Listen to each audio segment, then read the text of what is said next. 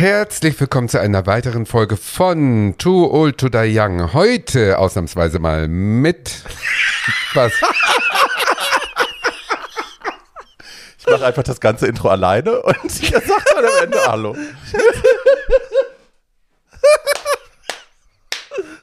Wir haben das ja jetzt, wir haben das ja jetzt 50 Mal gemacht.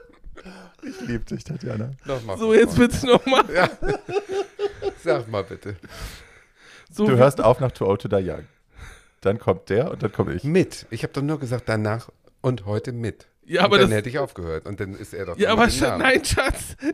Barbie ist die Name. Ich bin Kultur über und unter der Gürtellinie. Ach ja, das kommt ja auch noch.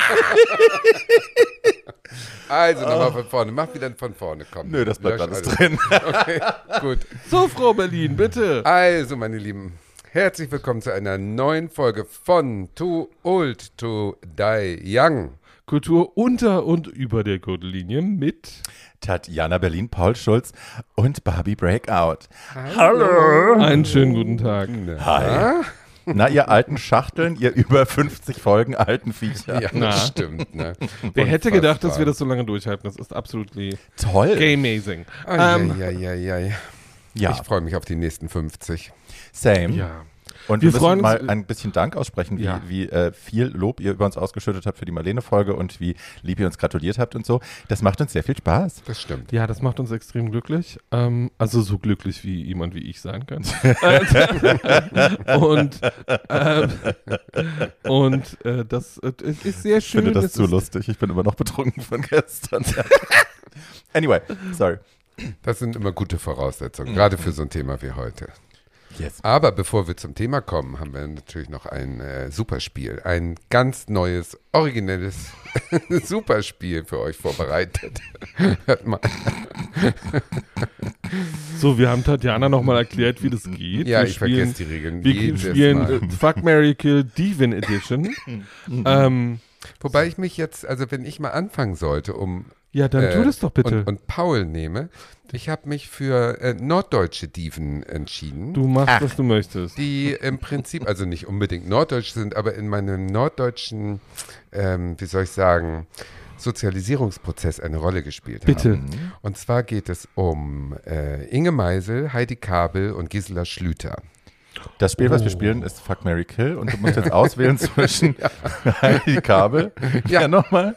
Gisela Schlüter, kennst du die noch? Und Nee. Doch, die so schnell geredet hat immer. So eine, so eine, so eine blonde Klapperdürre aus den 70ern, die war in jeder Peter Alexander Show oder bei Alles nicht Frankenfeld. so meine Sozialisation. Zwischenmahlzeit, bei ihrer eigene große ARD-Show. Nee. Nicht aber ich muss es Ernst. ja nicht beantworten. Und die dritte war Die Inge müsst Meisel. ihr kennen. ja.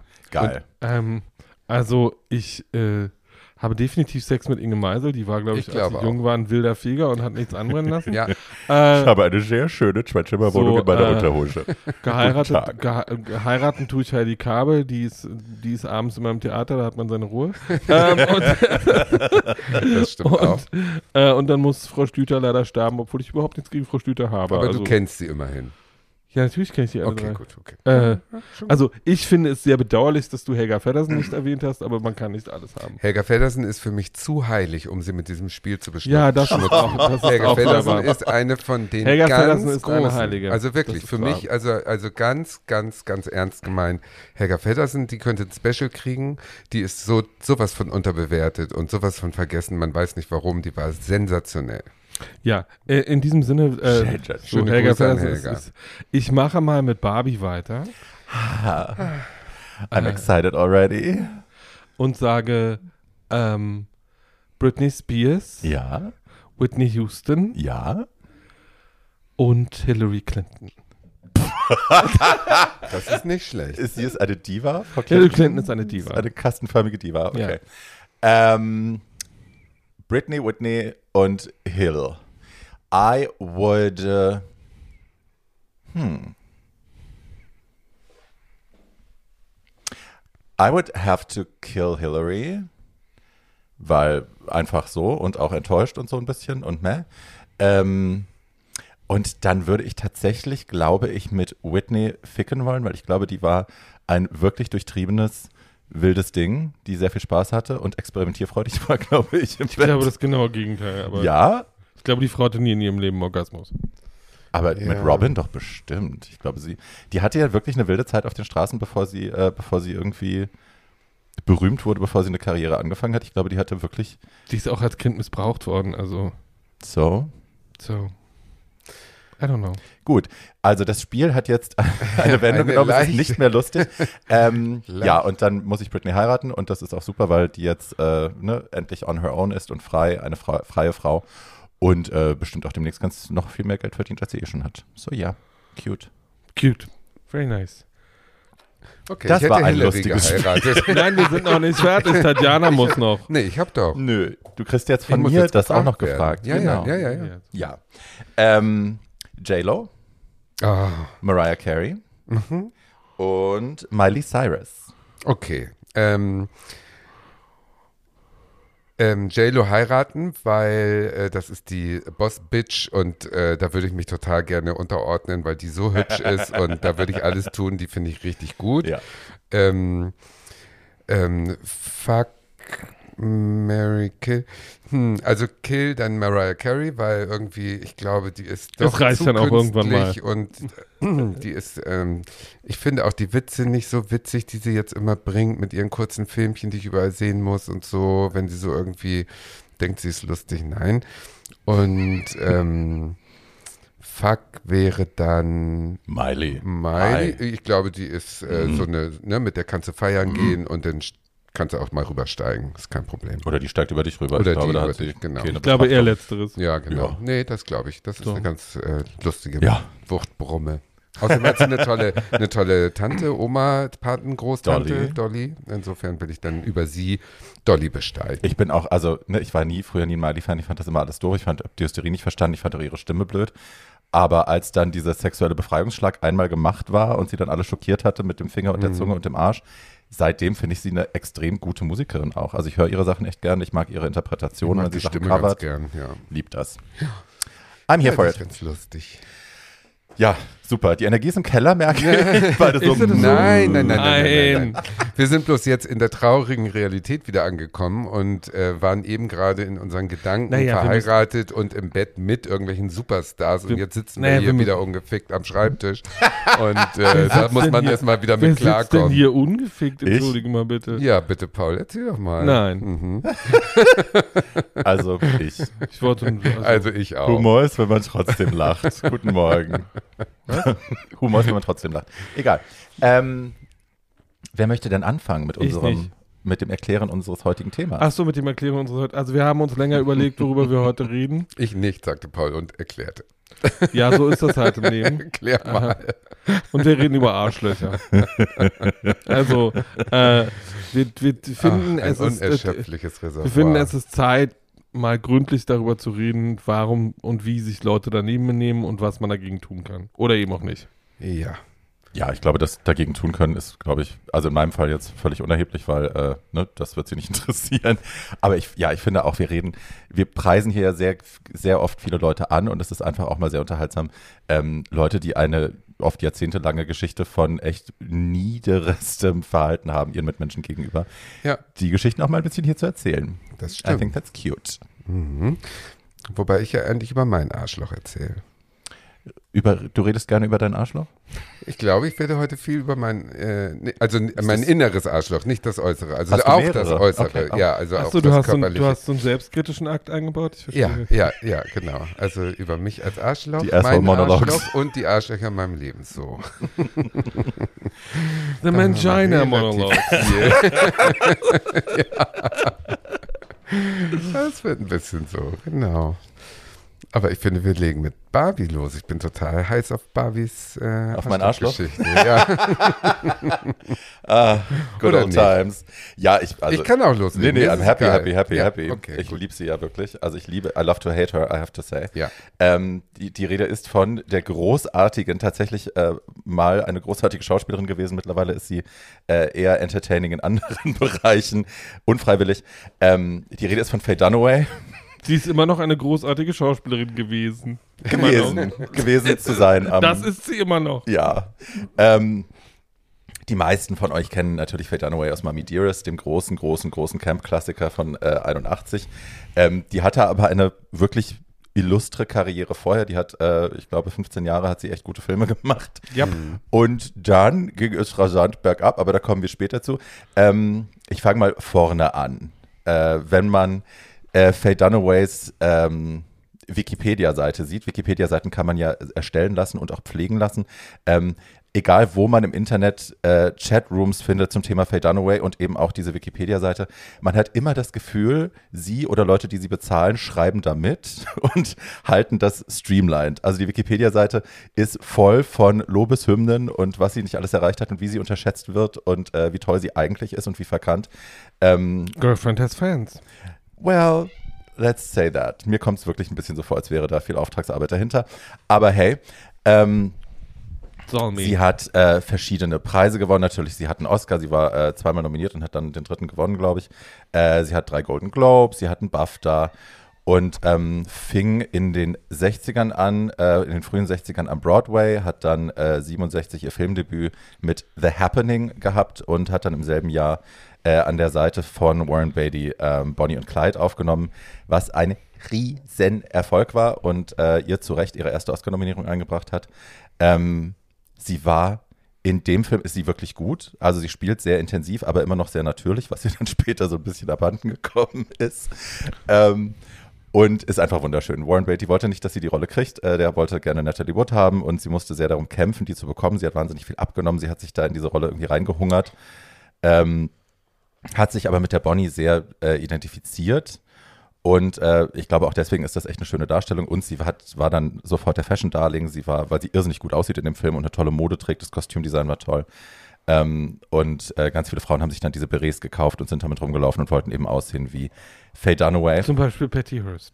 zum Beispiel. Die war, äh, wann war das? In welchem Jahr? Äh, der war 67. Na ja, gut, die ist genau zum New Hollywood äh, als neuer Typ da Genau. reingeplatzt wie eine Genau. Bombe und hat da natürlich abgeräumt. Ne? Genau. Ja. Und äh, sie hat dann danach äh, ein paar echt gute Filme gemacht. Thomas Crown Affair, Chinatown, da hat sie ihren, ihre zweite Oscar-Nominierung bekommen.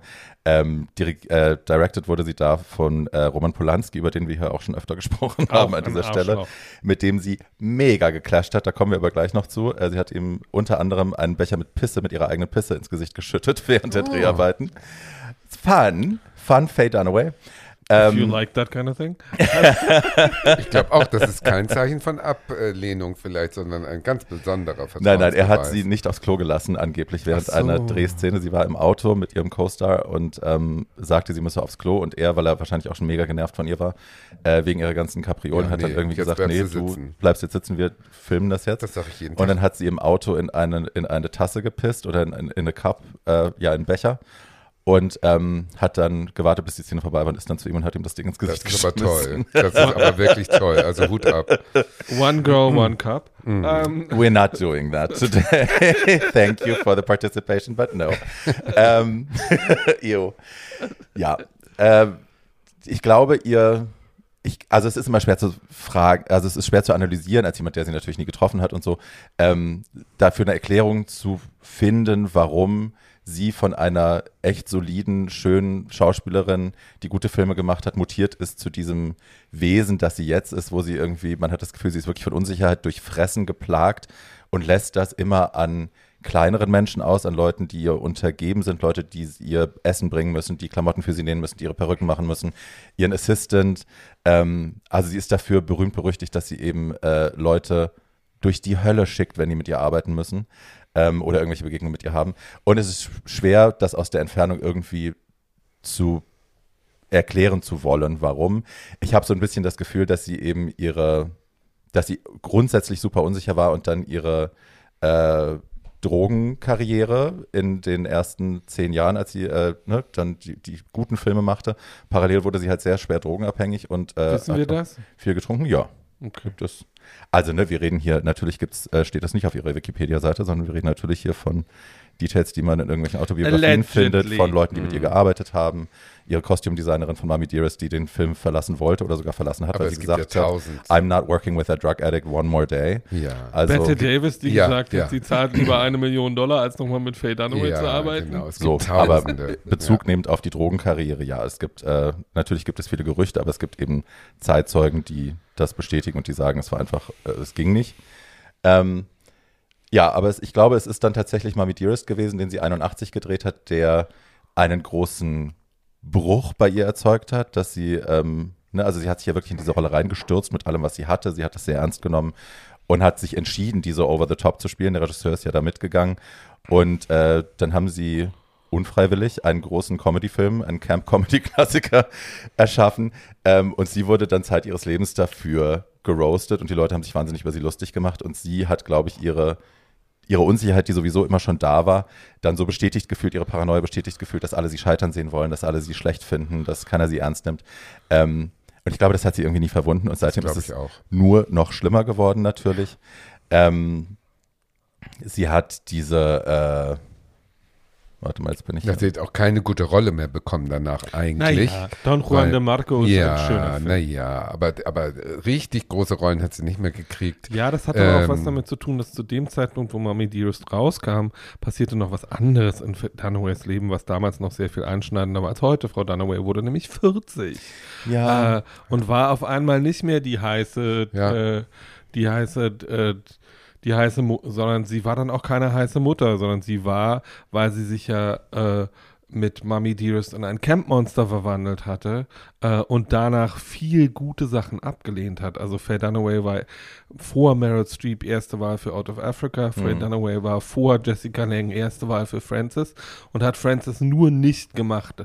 Sie hat den abgelehnt, äh, bevor Mummy Dearest rauskam. Ähm, weil sie gesagt hat, sie will nicht schon, wie sie, sie will nicht noch eine verrückte Schauspielerin spielen. Hm. Ähm, Dumme Und- Entscheidung. äh, für Mami Dearest war sie ja auch für ein paar, sie war ja gleichzeitig für den, also sie hat viele Kritikerpreise gewonnen, weil viele Leute äh, aner anerkannt haben, was sie da gemacht hat, nämlich dass das eine Überhöhung dieser Figur ist und dass das ganz bewusst so angelegt ist. Ähm, und sie war für den Razzie nominiert und hat ihn auch bekommen, glaube ich. Oh yes. Hat, ja, den hat sie bekommen. Ähm, ich glaube, dass das Alter auf jeden Fall ein großes Thema bei ihr gespielt hat, weil sie eben auch, also so sagen einige Leute, die äh, über sie geschrieben haben, weil sie relativ rasant gealtert ist dann, als sie, ne, während ihrer harten Drogenzeit, also sie hat, muss wohl mehrere fast Überdosen gehabt, also Überdosen, die fast tödlich geendet sind, gehabt haben. Ähm, und ich glaube, dann war halt das, was alle immer so an ihr gefeiert haben. Ne? Sie ist super schön, diese Wangenknochen, diese Mhm. Augen, dieses, dieses wunderschöne Haar. All Mhm. dieses Ding war dann plötzlich so ein bisschen angerufft. Ja, und dann, ja, wurde es, glaube ich, dünner mit den, mit den Drehbüchern, aber es wurde eben auch einfach, sie hatte einfach sich eine Reputation erarbeitet als impossible to work with.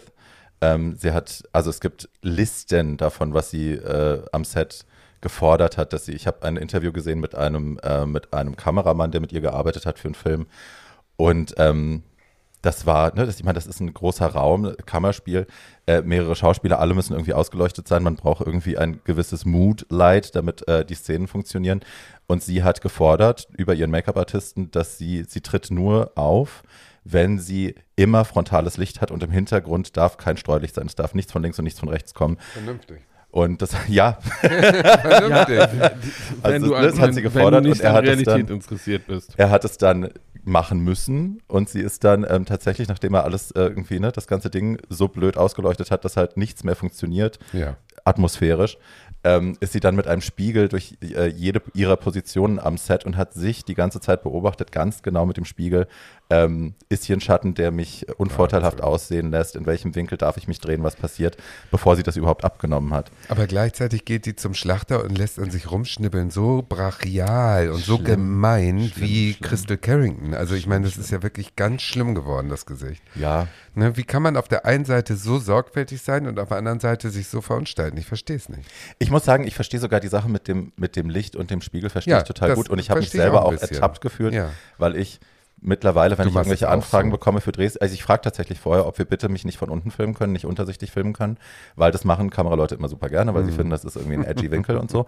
Aber man sieht halt alt und fett aus, wenn man von unten filmt Mhm. und wenn die Kamera nur ein bisschen höher geht, wirkt es automatisch Slimming. Deswegen macht hier jeder seine Fotos von oben und seine Videos. Ja. Ähm, und ne, ich frage immer höflich danach und ich mache dann auch keinen Aufstand, wenn es nicht passiert, aber allein das wird einem wahrscheinlich auch schon ausgelegt, als mein Gott, ist die aber difficult und Ja, bla ja, bla bla. Also natürlich, ich ja. verstehe den Wunsch, Gut auszusehen. das so Ja, zu natürlich. organisieren, dass man da bestmöglichst ja äh, schauend, bestmöglich schauend rauskommt. Das geht auch nur, ähm, das kann nur so eine Bette Davis, die kann sagen, film mich doch, wie du willst, weil die hat Talent für 20. She doesn't care. Ne, die, die, die Ja. scheißt drauf. Aber so eine Faye Dunaway, die zwar talentiert ist, aber dann doch auch die Optik braucht, die kann gar nicht anders, als da drauf zu achten. Und, Ja. Aber trotzdem war sie beim falschen Operateur. Also definitiv. Das, Dr. Mabuse. Äh, ja, aber wirklich.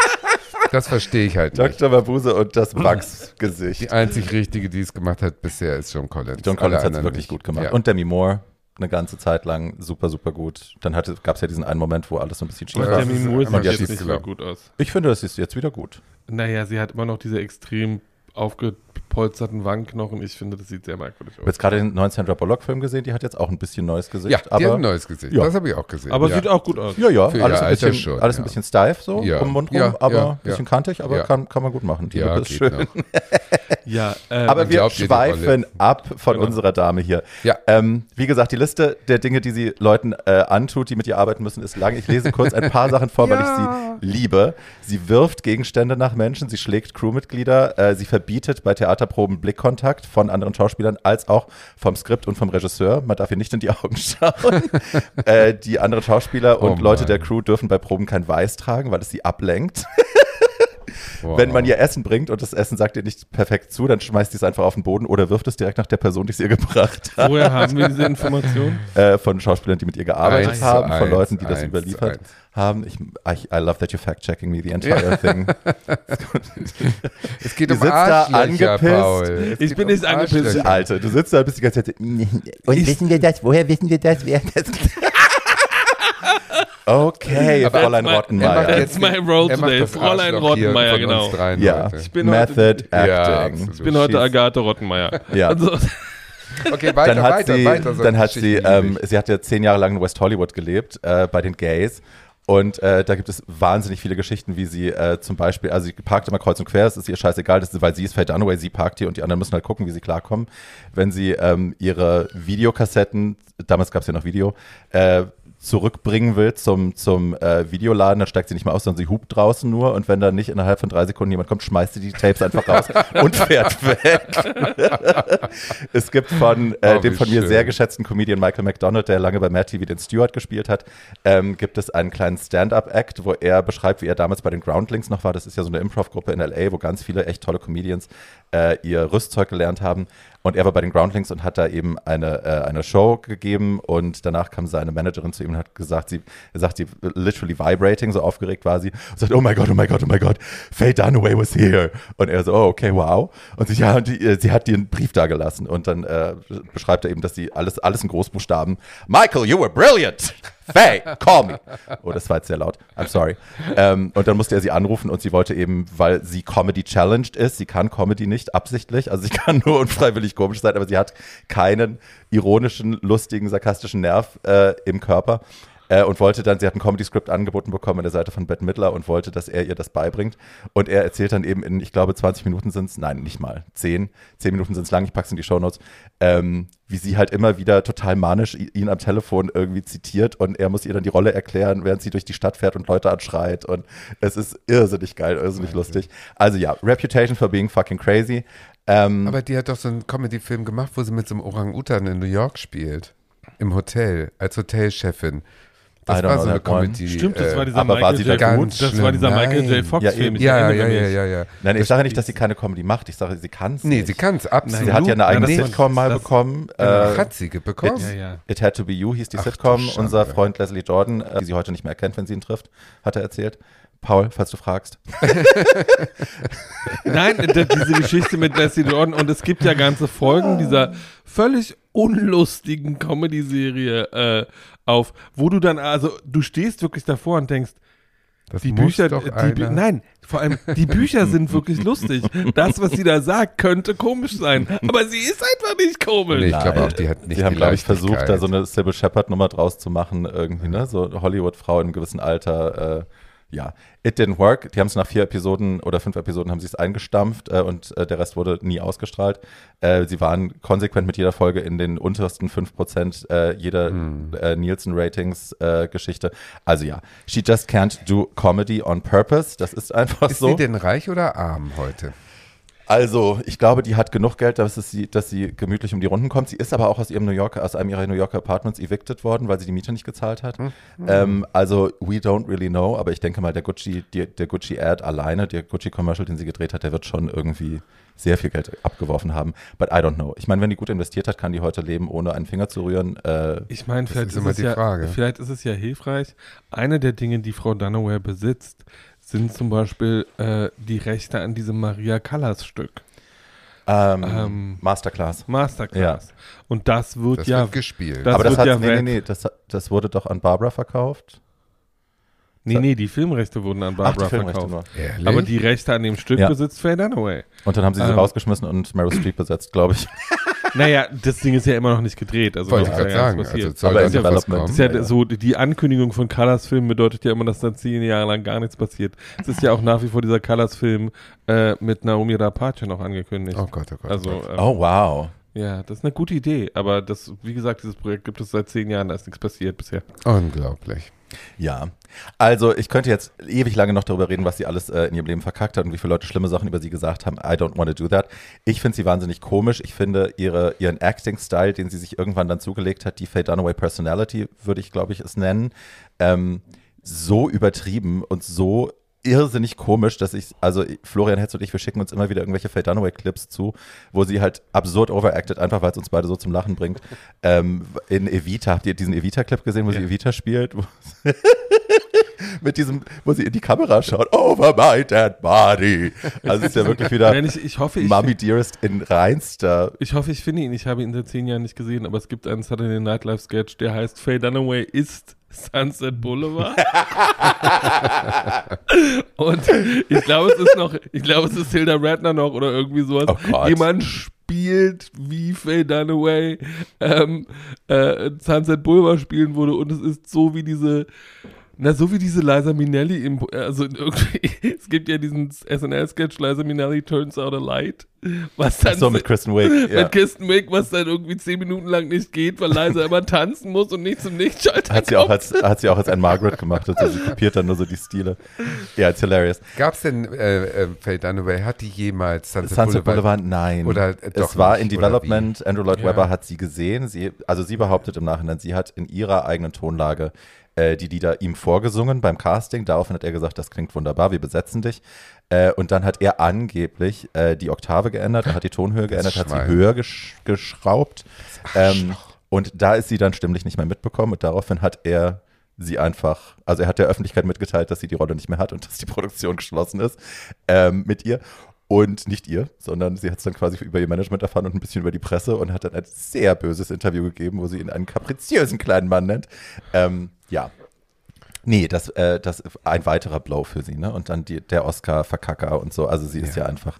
Die ist echt äh, auf der. It's a problem. Aber Wenn ihr in den jemals 70er und 80er Jahren hat sie ein paar sehr schöne Filme gemacht. Und dieses Foto ähm, am Morgen nach der Oscarverleihung, wie Ach sie Gott, am Pool äh, sitzt, das ist wirklich ein Ja. ikonisches Foto. Das ist so wie Marilyn auf dem U-Bahn-Schacht. Ja. Das gehört zu Hollywood dazu, das Foto. Unvergessen. Ja. Ganz toll. Ja. Wer sich wundert, warum RuPaul in all Warum? ihren Filmszenen, warum RuPaul, warum RuPaul in all ihren Filmszenen oder in all ihren kleinen Acting-Skits ähm, so irrsinnig seltsam schauspielert. Äh, RuPaul hat in einem Interview gesagt, und wenn man es sieht, kann man es nicht mehr entsehen, dass sie quasi eine äh, Faye Dunaway Method Actress ist. Also sie verkörpert das, was Faye Dunaway in ihren Filmen tut.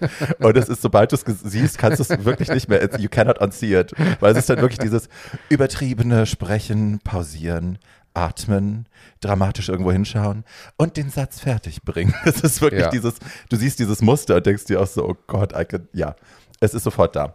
Ähm, wer gute Faye Dunaway-Filme gucken möchte, guckt sich bitte Bonnie und Clyde an. Ich habe äh, den gestern nochmal gesehen und war hin und weg auch davon, wie heiß Warren Beatty war. Ja, der war so heiß, Meine ja. Fresse. Aber der hat auch seinen Schwanz in jedes Loch Trotzdem in sieht er so Yes. aus, dass man gar nicht weiß, wo man sich zuerst hinsetzen möchte. Ja, Naja, und ich meine, es gibt einem doch doch Hoffnung, wenn man in der Zeit gelebt hätte, dass man vielleicht auch Oh, mal alle. in den Genuss gekommen wäre. Alle. Von der Warren Beatty Fleischpeitsche. Ähm, Shirley MacLaine, seine Schwester, hat gesagt, ich bin die einzige Frau in Hollywood, mit der mein Bruder nicht geschlafen hat. Und Sophia Petrillo, die gesagt hat, that's too weird even for me. ja? Gibt's doch die Folge, wo sie Achso, träumt, ja gut, ja. dass sie Warren Beatty trifft in und er Wirklichkeit sagt, that's too weird even for me. Wer weitere gute Filme mit ihr sehen möchte, guckt sich bitte Network an. ja. Ja, Ähm, und Chinatown, und The Eyes of Laura Mars Ja. und Don Juan de Marco aus den 80ern ja mit einem fetten Marlon, so sicher. Ja. mit einem fetten Marlon Brando und einem sehr romantischen Johnny Depp. Ja. Und den ganzen Trash packe ich in die Show Notes. Es gibt, wie gesagt, ganz viel Zeitzeugnisse. Es gibt äh, ihre Co-Star aus Mommy Dearest, äh, die ähm, die kleine Carol Ann gespielt hat, also ihre, diese, die ihr sehr ergebene äh, Freundin, die sie lesbisch angelegt hat, sie selbst. Sie hatte so ein, so ein Mrs. De Winter, äh, was ist De Winter? Ja, äh, Ding, dass sie so quasi heimlich ihre Socken trägt und sich an ihren Gläsern reibt, wenn sie draus getrunken hat und so. Und der, der Regisseur hat gesagt, nein, wir keep Carol Ann in the closet. Ja. Zu übertrieben. Ähm, All diese Sachen packe ich in die Shownotes, auch ihre Appearance by The Starlet, wo sie äh, als Teil einer Jury junge Schauspielerinnen auseinandernimmt in einer unfassbar ekligen Art. Ähm, all diese Dinge packe ich in die Shownotes für euch zum Genießen. Aber wie alt ist sie denn jetzt? Sie lebt ja noch. Die ist Alt. über 80. Die ist über 80. Nein. Ja, Doch, doch, hat Doch. keine Falte. die ist über 80. Das glaube ich auch, Weiß dass sie über genau. 80 ist. Oh Gott, und dann sitzt sie da jetzt in Hollywood und äh, guckt sich die Wand an, fängt an zu saufen, muss aber Nein, sie trotzdem noch gut arbeitet ja aussehen. nach wie vor. Ja, was denn? Na, gelegentlich hier, gelegentlich da. Ja, Werbung. Also sie ist in, äh, sie ist in so manchen Serien, ist sie wohl drin. Es ja, aber gibt ganz eine, schlimm. was ist denn diese eine, die so noch läuft? Es gibt irgendeine, die noch läuft. Der Handmaid's Tale ist sie, glaube ich, drin, ne? Nein. In The Handmaid's Tale ist sie in dem, Im Film war sie in drin, dem genau. Schlöndorff-Film. ist sie Ja, drin. ja, ja, stimmt. Da war sie aber auch schon nicht gut. Na gut, also wir hoffen, dass vielleicht noch ein schönes Alterswerk auf sie wartet. Bette Davis hat ja auch The Whales of August noch gespielt. Also Ja, und The Witches. Naja, dann den vergessen wir jetzt mal. Also sie ist 61 Mit Barbara geboren. Carrera. Äh, 41 geboren, das heißt, sie ist jetzt 82, 81, 82. Ja. Something. Die Arme. Naja, gut, okay. Was Ja, ist- well. Wann ist sie geboren? 41. Ja. Jetzt, sie guck, jetzt meine Mama 42. Die So möchtest du 80 weitermachen, jetzt. Tatjana? Ja, ich möchte gerne weitermachen. Ach, Arschlöcher, Arschlöcher. Pflastern meinen Weg, meine Lieben. Also Arschloch war eigentlich ein, ein, ein, ein Thema, was wir ja filmisch irgendwie äh, kommentieren sollten. Und ich bin nö. über einen äh, bestimmten Film darauf gekommen, über die Arschlöcher meines Lebens äh, zu referieren. Auch über mein eigenes natürlich, was da nicht äh, eine unwichtige Rolle bei spielt. Geht Der um Film, der mich Körperteile oder um Verhalten? beides. Okay. Es Beides. ist Tatjana, es geht natürlich auch um körperlich. Natürlich geht es auch um Körperliches. Aber der Film, der mich dazu inspiriert hat, der ist eigentlich ein relativ guter Film für einen deutschen Film. Und zwar heißt der Die Mitte der Welt von 2016. Ähm, ihr kennt vielleicht auch das Buch von Andreas Steinhöfel. Das war ein Roman, der 2000 rauskam und jeden Jugendbuchpreis äh, abgeräumt hat ohne Ende. Äh, der Film von 2016 mit Louis Hoffmann, das ist so ein kleiner äh, Schauspieler, der danach noch so ähm, einige Spielfilme gemacht hat und immer gute Kritiken gekriegt hat. Mit Und Jung die Jung. In Dark unter anderem. Ja, in Dark Serie. hat er mitgespielt. Also jung. jung. und so ein hübscher, so ein könnte so ein äh, Robert Redford-Typ werden. Und Yannick Schümann. Yannick Schümann ist für Berliner im Prinzip äh, der feuchte Traum, wenn man ihn mal im Schwutz gesehen hat und so. Man Ah, fand she ihn gay. immer toll. Ja. She's ja. very gay. Auch, auch very, very, very geoutet. publicly Very gay. geoutet inzwischen und so weiter.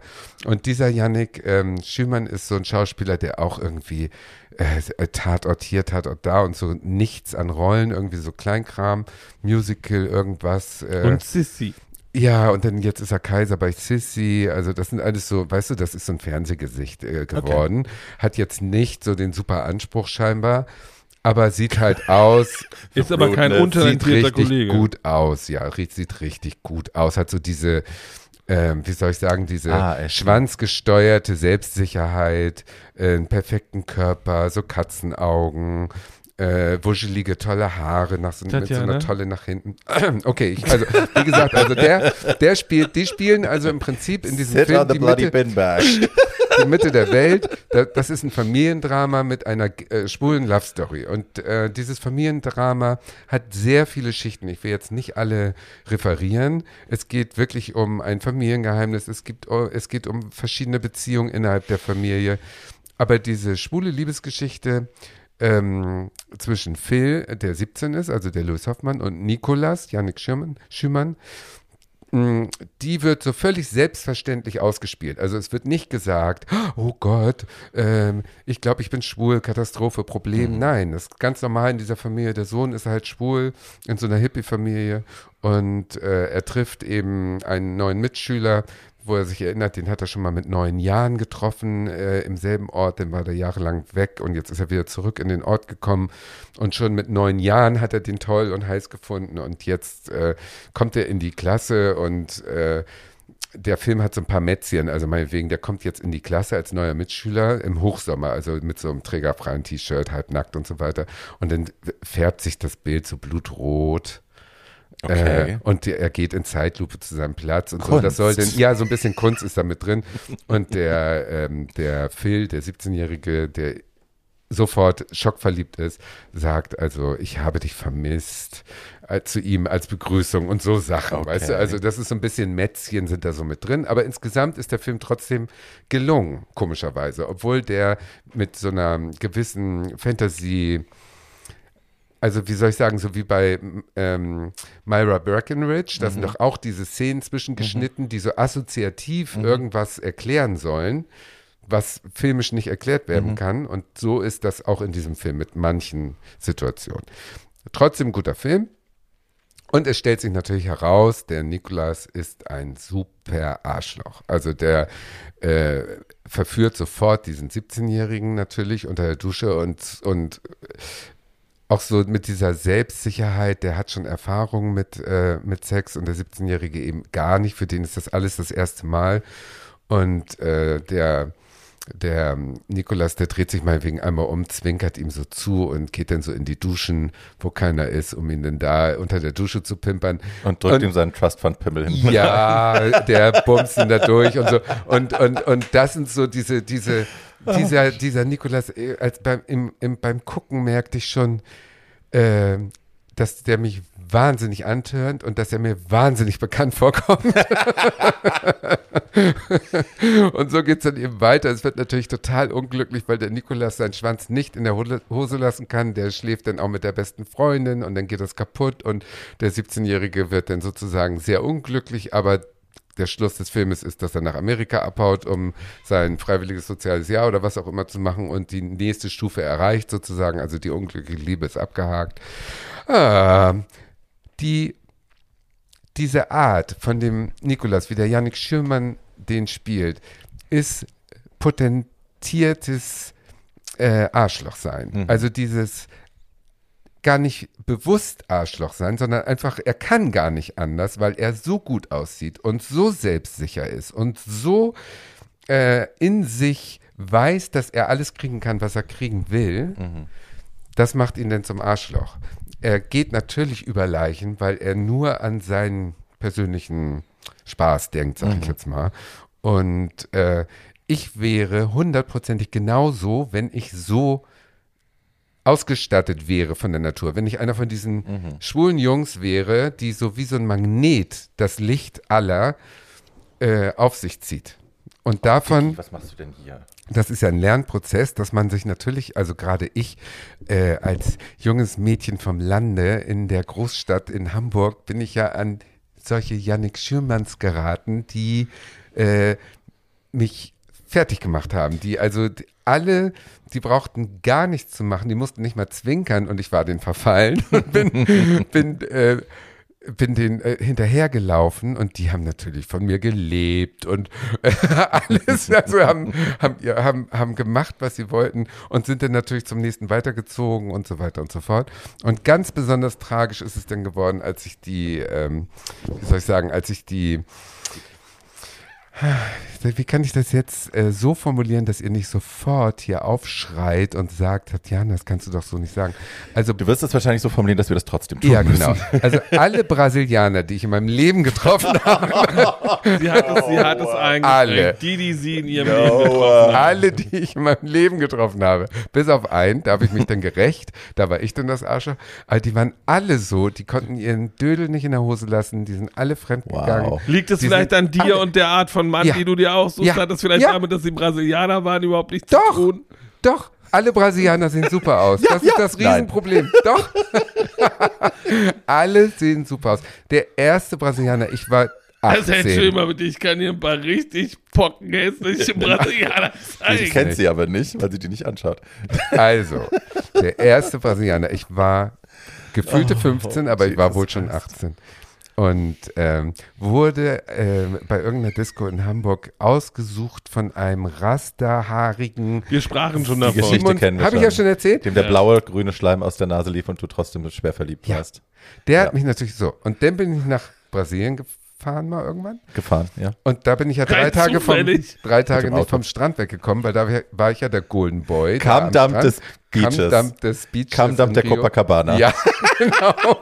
Und ab da war es dann geschehen um mich. Und diese ganzen bis heute, Kamdam.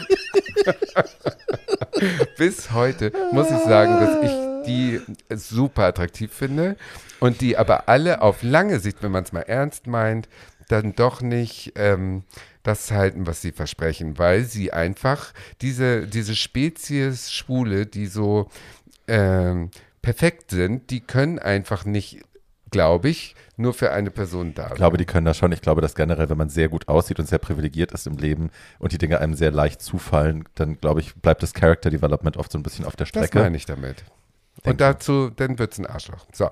Und meine, und meine, meine Form, mich damit auseinanderzusetzen, war denn ja. Dich mich draufzusetzen. An, ja, erstmal mich draufzusetzen, dann zu leiden, also in dem Moment zu leiden natürlich, buchstäblich, und danach, weil die sind ja auch, ich meine, ne? Alle gut bestückt, Alle gut bestückt. Alle.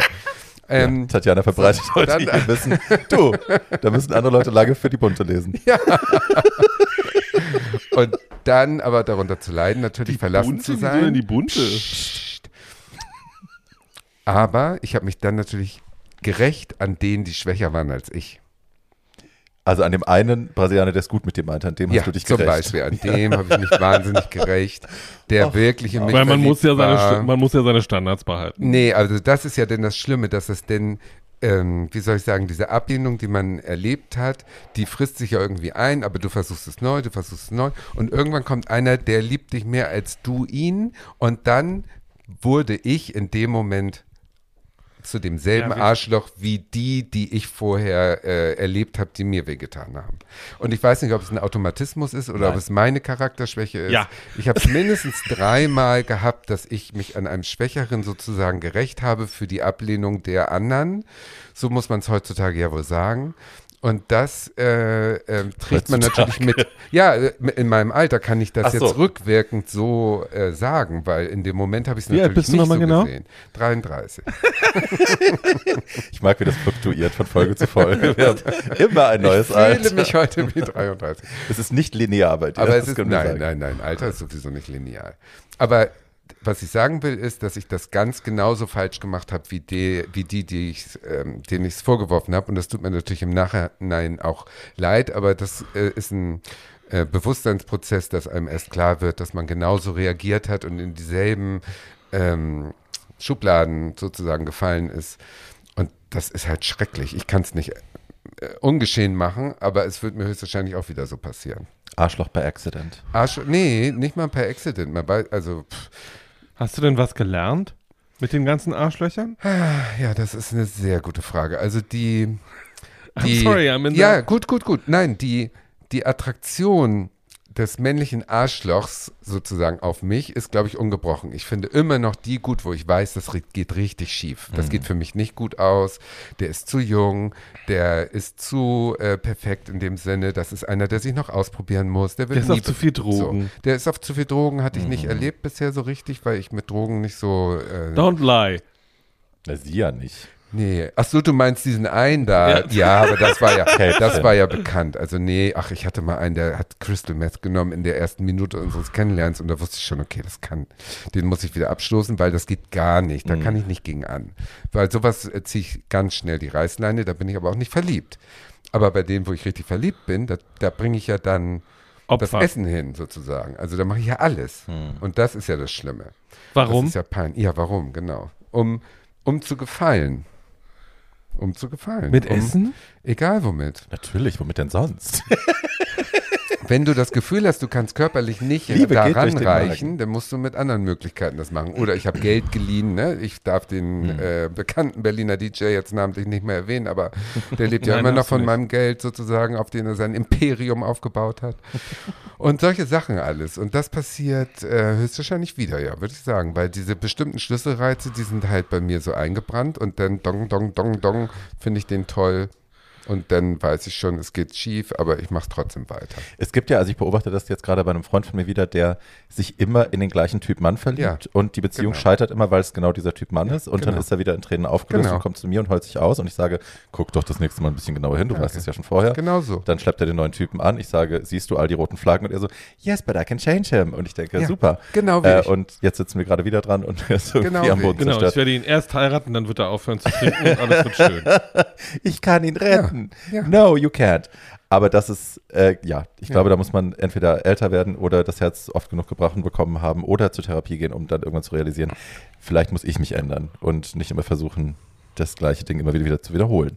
Aber hey, solange es Spaß macht, Ich wollte ich gerade sagen. Also scheinbar bin ich ja noch nicht tief genug gefallen und gesunken. Insofern. Das ist ein ähm, guter Anschluss für meine Person. Nein, wir sind noch lange nicht fertig. Hallo? Paul, wir reden über Arschlöcher. Ja, wir reden über Arschlöcher. Ich habe noch gar nicht angefangen. Ach du, dann, dann will ich dich gar nicht Das ist alles die. Vorrede. Nein, nein, alles gut. Ich will dich nur ein bisschen ärgern. Nein, es gibt tausend, äh, tausend Möglichkeiten, wie man damit umgehen kann. Aber dieses Arschloch zu treffen und das Arschloch zu werden, das hat bestimmt jeder von uns schon mal erlebt, möchte ich mal so annehmen. mhm. Und daher ist, Voll. äh, äh, ich glaube, der Erkenntnisgewinn ist nicht, wie man da wieder rauskommt, sondern dass man sich einfach bewusst macht, das ist in diesem Leben halt so und du musst damit irgendwie weiterkommen. Weil ja ich glaube nicht, dass man durch eine Therapie oder durch irgendwelche ähm, theoretischen Gedankenkonstrukte seine Leidenschaft oder das, wo, wo, die sexuellen Schlüsselreize sitzen, dass man das ändern kann noch? Also nicht ändern, aber ich, also ich habe zum Beispiel, hab bin ja jahrelang immer auf die gleichen, sexuell immer auf die gleichen Typen angesprungen, auf eine sehr eigentlich fetischisierte Situation schon ich in Drag, die Typen äh, laut eigener Definition heterosexuell, schnelle Nummer, relativ erniedrigend, lala. Ähm, und das habe ich ja auch hier schon hundertmal erzählt, der, es gab einen Moment durch die Therapie, wo ich gemerkt habe, alles klar, ich stelle da immer wieder eine Situation her, in der ich mich selbst erniedrige, ich ermögliche es diesen Männern eine Fantasie zu leben. Ich habe davon aber gar nichts. Also die, die Vorstellung macht mich geil, aber in dem Moment erfahre ich null Befriedigung. Also ich, ich rekreiere immer wieder das gleiche Szenario und habe aber am Ende nichts davon, außer mich danach erniedrigt zu fühlen. Und das konnte ich dann tatsächlich auch einfach abstellen. So, ich mache das nicht mehr. Auch wenn ich zwischendrin super horny bin und mir denke, oh, das wäre jetzt aber geil. Also, ne, der Gedanke ist schon noch da, but I just don't do it anymore, weil ich weiß, es geht mir dann noch schlechter als vorher. Und das ist so ein bisschen wie Fast Food, ne? Im, im ersten Moment denkt man, oh, geil. Und Ja. danach geht es dir aber echt scheiße und du hast dich am nächsten Tag. So, no. Also das geht schon mit einem, wenn man, ich glaube, den Selbstrespekt und ne, die, die Liebe für sich selbst, ähm, Ja. wenn man es schafft, die wachsen zu lassen und da ein, ein, eine gesündere Entscheidungsposition äh, Position zu finden, dass man ne, in der Lage ist, gesündere Entscheidungen zu fällen, ähm, dann ändert sich das schon. Ja. Ja. Ich glaube nicht, dass ich ähm, mich sehe als jemanden, der sich dann ähm, klein macht ähm, Hm. oder, oder wie hast du es gesagt? Äh, de, wie war dein Wort gerade? Äh, dass man nicht, sich selber, dass man sich selber sozusagen äh, schlecht macht Ja. dadurch. Das, das habe ich ja in dem degradiert, Ja. genau. Das habe ich ja in dem Falle nicht, sondern ich bin ja in der Situation des ähm, Retters. Ich bin ja der ältere, erfahrenere, Mhm. der jetzt den Weg bereitet und so weiter. Ja, also ich ja hatte ja, aber du wirst ja- du wirst ja, ja, ja, gut. du wirst also, ja trotzdem verletzt. Insofern, wo ist denn da der Gewinn? ja, genau, aber das ist nicht so, äh, ja, ja, ja, wo ist da der Gewinn? Das ist eine gute Frage. Das ist genau die, das ist das, was man nicht so Also mein, beantworten Thera kann. mein Therapeut hat, also mein Therapeut hat mal diesen schönen Satz gesagt, nachdem mir auch irgendwie alles aus dem Gesicht gefallen ist. Übrigens, äh, das erste persönliche Wort in Warum verliebe ich mich immer in die falschen Männer ist ich. Und äh, maybe it's you, darling. Äh, maybe you should do Am something I the different. drama? I don't think I'm the drama. Am I the villain? Also soll ich jetzt nach Norwegen fahren statt nach Brasilien oder wie? Nee, vielleicht, So- ich glaube nicht, dass es an, den, an der Nationalität liegt, natürlich nicht, sondern Nein, das liegt Du an den würdest auch in Norwegen einen Arschloch finden. Liebes. So. Es gibt ja, also wenn man so ein paar Bücher liest, auch über äh, menschliche Beziehungen, beg- also mir begegnet zumindest immer wieder dieses Ding, das Therapeuten einem versuchen zu erklären, wenn dich ein Mensch extrem triggert, wenn du extrem anspringst auf jemanden, sind das meistens die falschen Schlüsselreize. Also dann weißt du, der triggert dich, Ja. weil da eine extreme Reaktion zu erwarten Ja. ist. Vielleicht ist jemand, der Ja. dich nicht so sexuell triggert und nicht das Ja. Gefühl gibt, um Gottes Willen, da muss ich mich draufstürzen. Ja.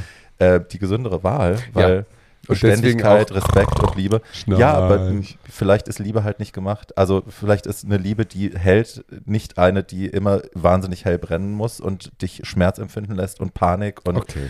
Das heißt, jetzt ist der Aufruf an alle 60-Jährigen da draußen, die noch irgendwie heiß aussehen. Fahrt nach schreibt Brasilien. mit Bild, nee, schreibt mit Bild an Tatjana at äh. Tatjana möchte, Tatjana möchte sich mal glücklich verlieben. Ich möchte Wer- mich mal glücklich in so einen Ja. hässlichen Langweiligen verlieben, So, aber all bitte ihr mit hässlichen Geld. Langweiligen da draußen mit Geld. Das war Tatjanas Aufruf an euch. Bitte schickt uns keine Fotos, aber ähm, Geld, gerne Geld. Da sind wir uns doch you. wieder einig. Mensch, Tatjana. Ich schließe an dieser Stelle mal mit einer anderen Jetzt Person darfst du, Wir, wir können auch über ein weiteres Arschloch reden. Äh, ich habe mich entschlossen, über äh, äh, meinen persönlichen, äh, also mein, eines meiner persönlichen Arschlöcher zu reden, die mit meinem persönlichen Leben überhaupt nichts zu tun haben, aber die mich aufregen seit mehreren Jahren. ähm, und diese Person heißt Caitlyn Jenner. Oh Gott, ja. So, Also, äh, also wer nicht weiß, wer Caitlyn Jenner ist, Caitlyn Jenner ist die Der vielleicht Becker, bekannteste Transgender-Person der Welt, sage ich jetzt mal freundlich. Ähm, ja.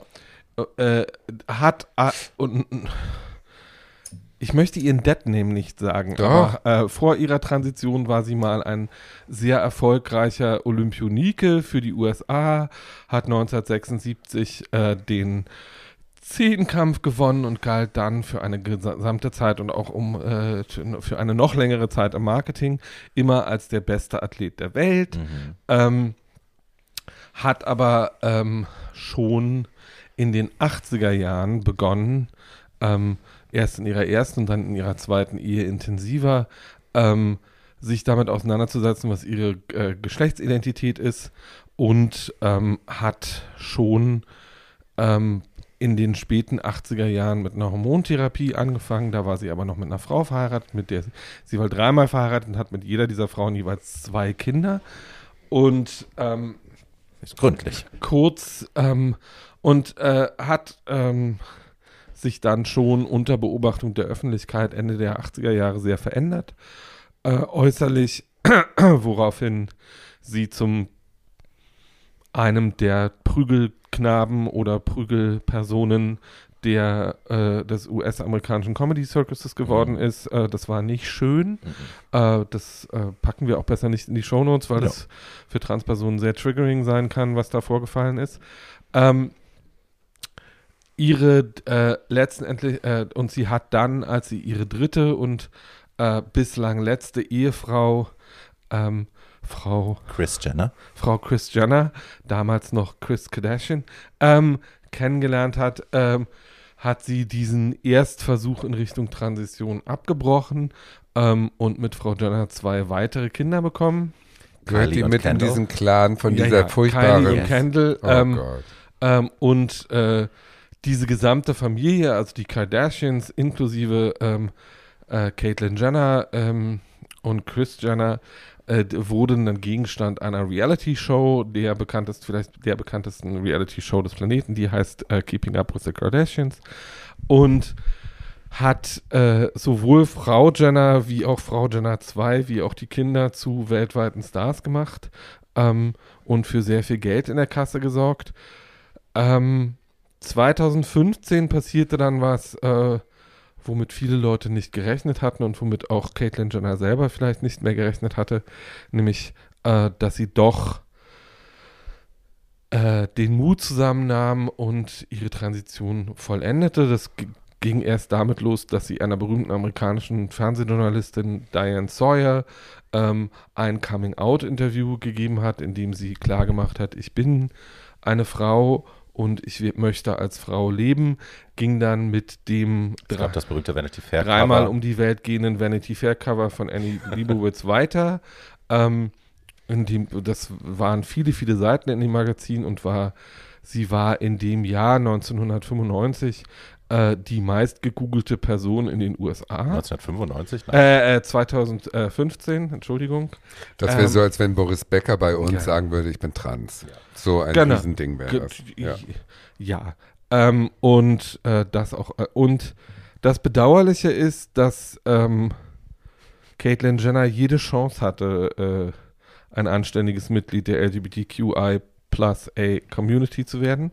Ähm, und dass man ihr viele Menschen mit viel Wissen an die Seite mhm. gestellt hat, nicht nur im Privatleben, sondern auch in ihrer eigenen Show, die hieß dann I Am Kate und begleitete im Prinzip ähm, ihre Transition mit vielen äh, sehr beschlagenen und bekannten äh, anderen Transgesichtern, unter anderem Kate Bornstein, über die wir auch schon gesprochen haben, und äh, Candace Kane mhm. waren mit in dieser Show und konnten, wollten eigentlich, hatten die feste Absicht, äh, Frau Jenner jetzt zu zeigen, wie man das richtig macht äh, und wie man das gut macht. Und das ist nicht nur da so, äh, dann sagte Frau Jenner aber in, nicht nur in dieser Show, sondern auch in anderen Interviews so schöne Sachen. Zum Beispiel wurde sie gefragt, was dann das äh, äh Schwierigste daran wäre, ähm, was sie jetzt gerade tut und ihre Antwort darauf, well, the hardest thing about being a woman is thinking about what to wear. ähm, das fanden dann irgendwie andere, andere Transfrauen nicht so besonders bemerkenswert. ähm, dazu kam, dass Frau äh, äh, Jenner Zeit ihres Lebens vor ihrer Transition, aber auch danach äh, eine stramme Republikanerin war, äh, behauptet, sie hätte 2016 Donald Trump gewählt. Das hat äh, ein amerikanisches Nachrichtenmagazin namens Politico mal nachgeprüft. Fest steht, dass in den Wahlunterlagen für die Wahl 2016 keine Stimme zu finden ist, die Frau Jenner abgegeben hat. Also ähm, oh. Wir wissen das nicht genau.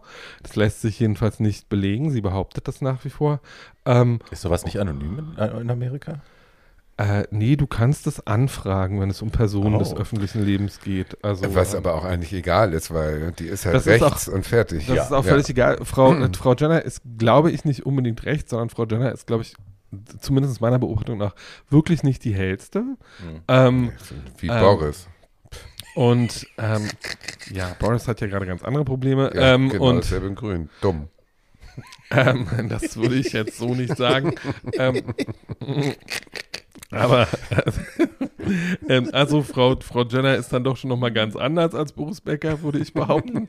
äh, was Frau Jenner äh, äh, für mich zu einem privaten Arschloch macht, ist diese verspielte Chance, dass sie ähm, aus ihrer Position als wirklich äh, sehr bekannte und mit sehr viel Goodwill ähm, in ihr neues Leben gestartete äh, Transgender-Person ähm, jetzt letzten Endes daraus nichts weiter gemacht hat, als dass sie jetzt seit zwei Wochen genau das tut, äh, was alle immer vorausgesagt haben, nämlich Frau Jenner ist eine der äh, Contributing äh, People zu Fox News und mhm. spricht sich auf Fox News gegen die Teilnahme mhm. von jungen Transmenschen an Sportunterrichtsveranstaltungen aus, äh, hatte auch schon bei ihrem Coming Out als Transgender einen sehr unangenehmen Auftritt.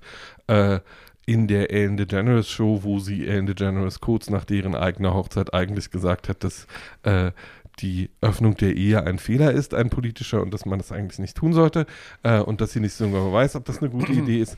Jedenfalls ist Frau Jenner äh, ein meiner Meinung nach, meiner nach Wolf im Schafspelz. Sie findet sich ganz bemerkenswert, aber ähm, ist meiner Meinung nach so Privilegien gesättigt, ähm, dass sie gar nicht merkt, ähm, wie es der restlichen Community äh, und äh, insbesondere der restlichen Trans-Community so geht, dass sie das, was sie an Repräsentation ähm, und Einfluss leisten könnte, ganz bewusst nicht leistet, ähm, sondern dass sie jedes Mal, wenn sie öffentlich auftritt, das letzte Mal bei den Oscars für irgendwelche extrem peinlichen Momente sorgt. Der Oscar-Moment ist, ähm, dass sie Lady Gaga auf dem roten Teppich über den, bei einer dieser Partys äh, über den Weg läuft und dann so tut, als würde, Lady, als würde sie Lady Gaga kennen ähm, und sagt, ich habe dich lange nicht mehr bei Starbucks gesehen, worauf Frau Gaga, changed the barista. worauf Frau Gaga den ab jetzt und in alle Ewigkeit wunderbaren Satz, well, I changed baristas, sagt,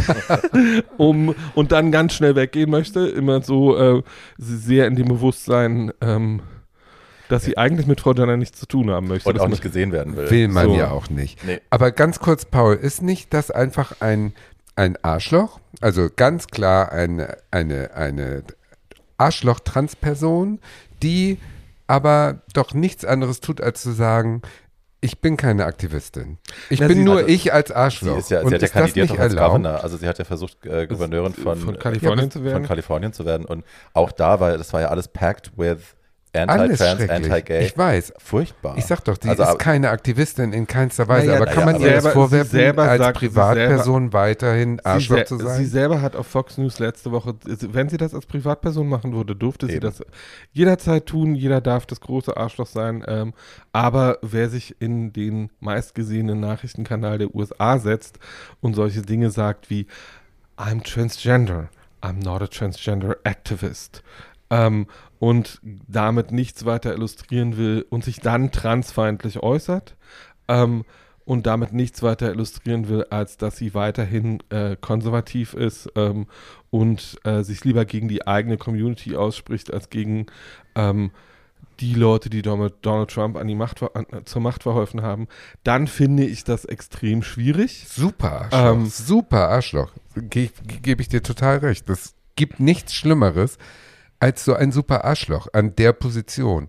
Aber dass sie jetzt nicht für die Rechte der Transsexuellen eintritt, kann ich doch ihr nicht vorwerfen, wenn sie ein Arschloch sein will, ähm, was sie vorher als Mann war, was sie jetzt als Transfrau ist, dann ist es doch sozusagen ihr Recht. sie muss doch nicht eine Sie weiß- Aktivistin werden, dadurch, dass sie eine Transperson Sie schadet wird. ja aktiv. Also sie Total. Sie ist ein super ist ja nicht nur, Arschloch. dass sie, nicht, Sie sich schadet- nicht einsetzt, Aber sondern sie sie muss doch ja nicht eine aktiv. Aktivistin werden. Doch, sie schadet. Also Wir mein- möchten das vielleicht gerne, dass es schön wäre, Also wenn, ja, aber ist sie ja, ist doch hier ist einfach ja nur ein meine, hier Arschloch. ist ja meine Idee davon, was es bedeutet, Community zu sein und zu haben. Ähm, Community ist ein Mitmachspiel. Community ist so ein bisschen wie Familie. Ähm, wer sich nicht ähm, für uns ausspricht, ist, spricht sich deswegen nicht automatisch gegen uns aus.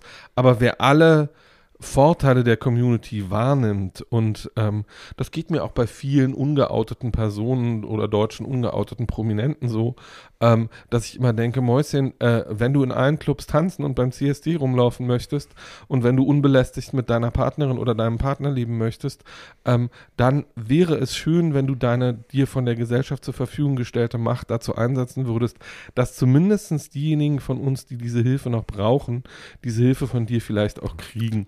Ähm, und wenn sich eine Person mit sehr viel Macht, sehr vielen Privilegien und sehr viel Einfluss, das darf man nicht vergessen, Prominenz bringt ja auch immer Mhm. Einfluss mit sich, ähm, so verantwortungslos verhält, wie Frau Jenner das tut, ähm, dann hat sie meine, äh, mein Hass. nicht meinen Hass, aber sie hat zumindest nicht mehr meine Community-Solidarität. Also ich muss mich da nicht davor stellen Ja, das stimmt. ähm, und sie schützen, weil das ist ja die letzten Jahre über passiert, dass äh, vor allem in den drei Jahren nach der Transition und während einem, Ka- einem Kate lief, haben sich ja ganz viele Leute vor sie gestellt und gesagt, die ist halt noch nicht so weit, irgendwie, das ist noch nicht so bla, Mhm. äh, die macht das halt noch nicht so lange, die kann das alles noch nicht so genau wissen, wo ich dann denke, Entschuldigung, aber ich kenne irgendwie äh, Ja, ja, 15-jährige klar. 15-jährige Trans-Leute, die mehr wissen ja, äh, äh, und mit sehr viel weniger auskommen müssen als Frau Jenner. ja. Und wenn die das können, kann die das auch. diese, diese Idee einer Bringschuld äh, zur Community, da schluck ich immer ein bisschen, weil ich die Community als Community selten erfahren habe und deswegen auch nicht so ganz genau weiß, ob ich da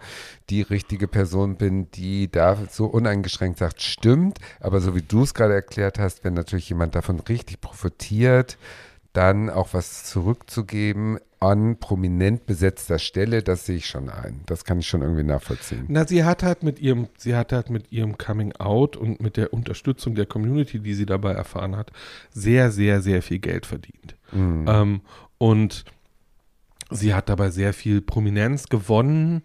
Ähm, und genau die Leute, denen sie jetzt ihre Solidarität verweigert, Mhm. haben, sie groß gemacht. haben ja. sich an ihre Seite gestellt und gesagt, komm Mädchen, wir zeigen dir jetzt mal, wie das hier Mhm. geht. Ja, das stimmt. Ähm, und ich finde, das geht nicht. Ähm, Super Arsch. und ich würde nicht von, wie gesagt, zur Community kann jeder das beitragen, was er beitragen kann.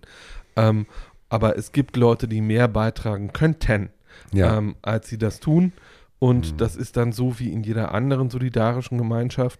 Äh, die Leute, die ihren Teil nicht beitragen, dürfen auch nichts aus dem Topf nehmen. Das ist meine Mhm. Vorstellung von Community.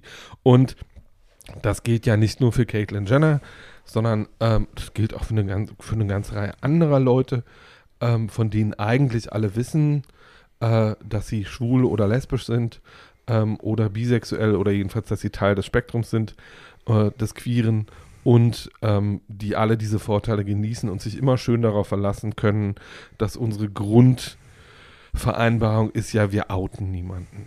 Ähm, und ähm, ich bin jemand, der immer sagt, wenn Leute sich aktiv gegen die Community einsetzen, ka- darf auch geoutet werden. Ich habe überhaupt nichts dagegen, wenn so jemand dann geoutet wird. Finde ich auch. Ähm, Ne? und Ja. Ich muss jetzt ich wieder muss doch piepen. sehr bitten. Sofort.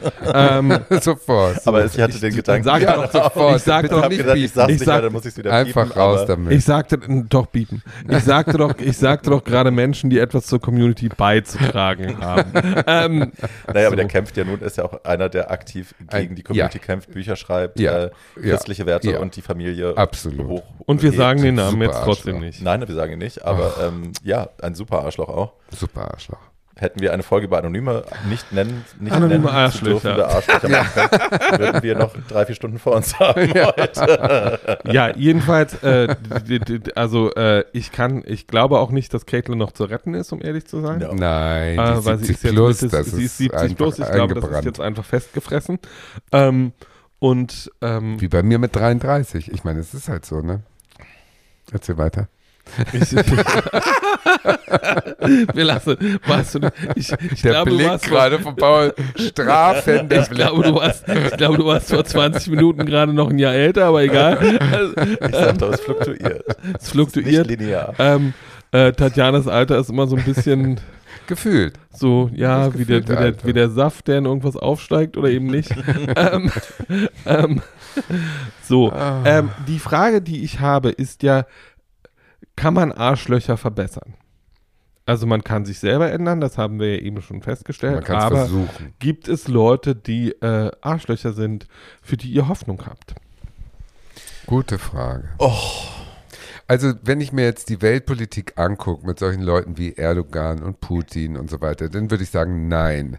Arschloch bleibt Arschloch und verfestigt sich in seinen Strukturen eher äh, im Widerstand gegen, gegen die, die ihn kritisieren oder sie.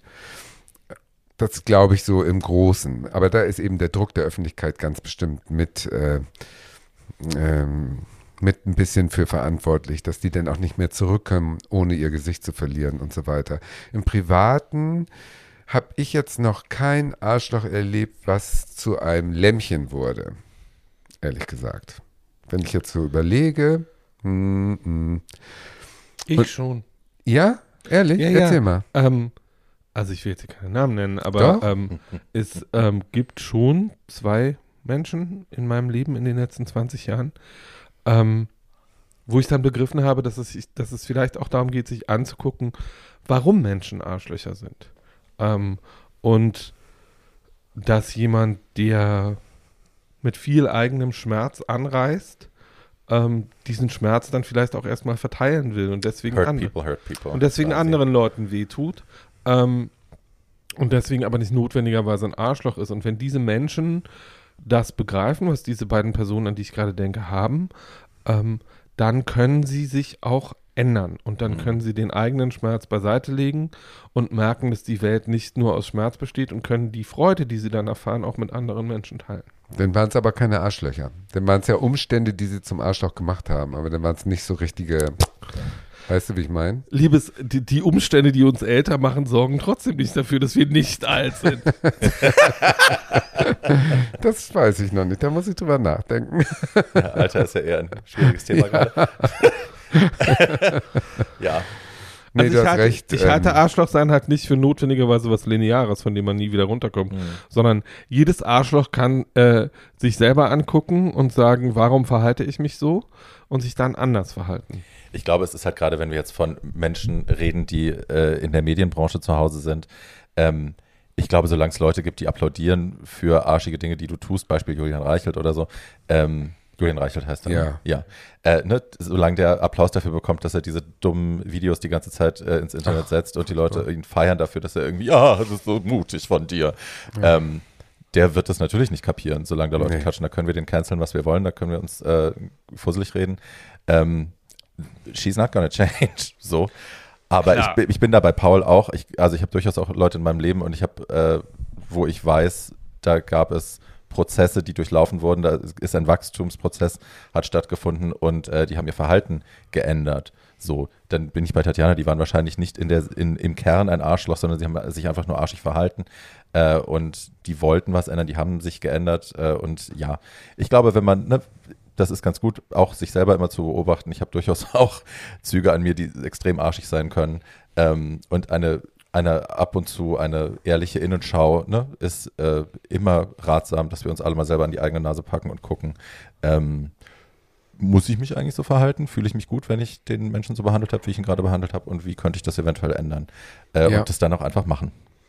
Also das ändern. nicht Ja. Das arschige Verhalten. Wobei natürlich auch die äh, innere Alexis rauszulassen und so richtig das Arschloch zu sein, macht ja auch richtig Spaß. Ne? Also ich würde ja sagen, ich bin von Natur aus jetzt kein Arschloch, aber so richtig so die Arschlochseite mal so raushängen zu lassen, ist auch schon schön. Also ich Nur kann, weil es rücksichtslos ist. ich kann Ja, das, weil wenn mich so Leute sehr bitchy- verletzt haben, kann ich das gut. Also wenn Leute mich wirklich verletzt haben, dann Ja. genieße ich es auch, denen das wirklich dreimal um die Ohren zu schlagen und zwar so hart, dass sie sich nicht mehr erholen. Ähm, I can do that und das mag ich auch, aber das ist dann immer verbal. Ähm, Ja, ja.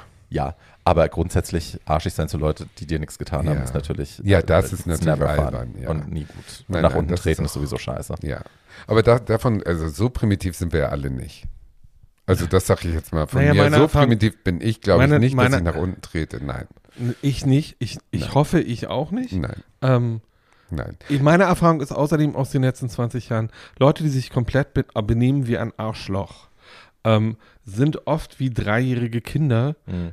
die, wo du dann einfach einmal aufstehen musst und sagen musst, so Mäuschen, Grenze ist jetzt genau hier Mhm. und das machen wir nicht wieder. Ähm, und du benimmst dich jetzt mal bitte. Ähm, und das ist so, dann kommt noch irgendwie ein bisschen Gezeter, so wie bei anderen Dreijährigen. Ähm, und dann wird das aber auch angenommen und verarbeitet. Also dieses, wenn Leute, also es gibt natürlich Ausnahmen in Berlin von Leuten, die sich 30, 80, 520 Mal daneben benehmen können, davon von der Öffentlichkeit eins, in, dafür von der Öffentlichkeit berechtigtermaßen eins in die Fresse kriegen äh, und äh, daraus dann ihr Image bauen. Das kann man natürlich machen, wenn man danach, mir persönlich wäre das zu anstrengend von so vielen Leuten. Ja, ich finde dann auch das Jammern immer so doof, wenn man. Jetzt werde ich schon wieder gecancelt. Die Leute haben wirklich ein Problem, nur weil ich schon wieder was gemacht habe, was wirklich moralisch total verwerflich ist und wirklich ein Arschloch-Move. Ja, fick dich. ähm, Ja. Ich finde, es gibt aber, ne, also ich habe Wer zum, vierten vorhin Mal, wer, zum, wer, wer zum vierten Mal gecancelt wird, kriegt von mir den schönen Satz an die Backe. Honey, that's just your lifestyle. Ja, maybe it's you. ähm, ich habe vorhin ja schon von diesem, von diesem äh, Kameramann erzählt, der äh, diese Faye Dunaway-Geschichte erzählt hat und ich habe dann bin da in ein klein- kleines YouTube-Loch gefallen und habe, er hat so ein ganze, äh, eine ganze Folge gemacht, wo er eben über seine Filme spricht, über sein Werk und immer so ein bisschen aus der Schule plaudert. Und er hat eine spannende Szene erzählt äh, mit Catherine Hepburn, mit der er einen Film gedreht hat, die an ihrem ersten Drehtag äh, zu spät war. Und er sagt, das kennt er von ihr nicht. Sie war sonst immer super präsent, super sofort pünktlich, immer da, super prepared. Ähm, a force of nature, sagte er. Und äh, dann an diesem Tag mussten alle warten, was er schon komisch fand. Und dann kam sie raus und hatte ein Kostüm an, was rasend aussah, aber überhaupt nichts mit der Rolle der Szene oder dem abgesprochenen Look zu tun hatte. Und sagte so, wir können jetzt anfangen. Und äh, er hat dann äh, irgendwie hat den Regisseur angeschaut, der Regisseur ist dann zu ihr und hat gesagt, Mäuschen, das geht nicht, weil äh, ne, die Rolle trägt in dieser Szene das und das. Nein, das sehe ich anders. Und dann hat sie vier Stunden, drei Stunden, I don't know, ewig lange mit ihm diskutiert, laut und obszön, hat ihn mit Schimpfworten belegt. Ähm, So she was having a good day. Ja. und hat ihn, also hat ihn wirklich niedergemacht vor der gesamten Crew am Set. Das war, muss schwer zu ertragen gewesen sein. Und hat dann aber irgendwann gesagt, okay, we're gonna do it your way. Und dann sind sie in ihren Trailer und dann haben sie äh, irgendwie das Kostüm ausgesucht, das hat sie dann angezogen und äh, hat dann angefangen zu filmen. Erstmal denkt man, okay, wahnsinniger Arschloch-Move. Und äh, später kam dann, äh, kam dann der Regisseur zum Kameramann und hat gesagt, äh, ich wurde gewarnt von einem anderen Regisseur, der vorher mit ihr gedreht hat und hat gesagt, sie testet dich am ersten Tag. Die wird am ersten Tag testen, ob du ihr standhalten kannst, ob du das Rüstzeug hast, um den Film zu tragen, ob du stark genug bist, willensstark genug bist, dich durchzusetzen, wenn es darum geht, ob du kämpfen kannst. Ja. Und er sagte, äh, er ist sich, also ne, die Informationen, die er hatte und äh, das, was ihm erzählt wurde, er hat gesagt, hätte ich mich gefügt am ersten Tag, hätte ich abends den Job verloren. Dann hätte sie gesagt, mit dem drehe ich nicht. Also es ist, ne, manchmal ist Arschlochverhalten auch einfach so ein, Ja, aber das kennen, lass uns mal gucken. ja. also das kennen wir, also ich habe ja, wow. ich hatte Hm. schon mehrere schwule Chefs, die in Berlin auch bekannt sind, die Leute vielleicht ab und zu für Arschlöcher halten. Die haben an jeweils Ach, meinen, je, jeweils meinen, jeweils meinen ersten beiden Tagen genau diese Nummer durchgezogen, nämlich sich neben meinen Schreibtisch zu stellen und einfach loszuschreien. Ähm, und die Reaktion, die dann bei beiden genau gleich war und genau richtig, und ich äh, kannte das auch schon aus anderen Situationen, war einfach hochzugucken und zu sagen, wir haben jetzt zwei Möglichkeiten, mein Lieber. Entweder lässt du mich arbeiten oder wir schreien uns an. Aber ich würde lieber arbeiten. Und das war einfach so diesen Moment zu zeigen, Mäuschen, mit mir machst du die Dinger nicht. So. Manchmal ist es also ein Test. Es ist doch das nicht wirklich Arschlochverhalten, sondern man testet nur. Dann ist es Schrödingers Arschloch. Es könnte ein Arschloch sein oder es könnte kein Arschloch sein. Genau, es ist nicht. Schrödingers Arschloch. äh, es kommt auch dein eigenes Verhalten an, ob Leute sich dir gegenüber wie ein Arschloch aufführen oder nicht. Weil die meisten Arschlöcher, die man anzählt oder denen man einfach Mhm. sagt, Mausezahn, jetzt reiß dich mal zusammen, Mhm. ähm, merken dann, ähm, okay, die sind zu faul, um sich wirklich zu streiten. Also das ist ja das große Geheimnis der meisten Arschlöcher. Dieses Dominanzgehabe und dieses, äh, dieses stramme Max markieren ähm, ist ja meistens nichts weiter als irgendwie albernes Dominanzgehabe. Und wenn man dann freundlich einmal signalisiert, ich bin aber nicht das schwache Mäuschen, für das du mich hältst, gehst du bitte weg, ähm, Ja. dann äh, ist das meistens sehr hilfreich. Es gibt ja auch dieses, ähm, ähm, ein Image zu kreieren, was Arschloch heißt und in Wirklichkeit ganz nett zu sein. Chelsea-Händler. Um die Leute gleich äh, von Berlin. Anfang an. Habe ich jemals die Jesse Norman-Geschichte erzählt? ja, nicht. Ja, Nein. ne? Nee? ich kenne sie jedenfalls, aber du kannst dir auch privat Ich erzähle erzählen. dir einfach nochmal. Ähm, äh, bei der Fernsehproduktion, für die ich mal gearbeitet habe, ähm, war Jesse Norman angefragt und äh, es kam ein 30-seitiges Fax mit äh, Vorgaben, was Jesse. Norman Shit. alles ähm, erwartet. Also kein Kontakt mit gar keinem, eine eigene Garderobe in Weiß, bestimmte Getränke, kein Rauch, Zigarettenrauch im Umkreis von fünf Kilometern um das in der Kölner Innenstadt befindliche Studio, all solche Sachen.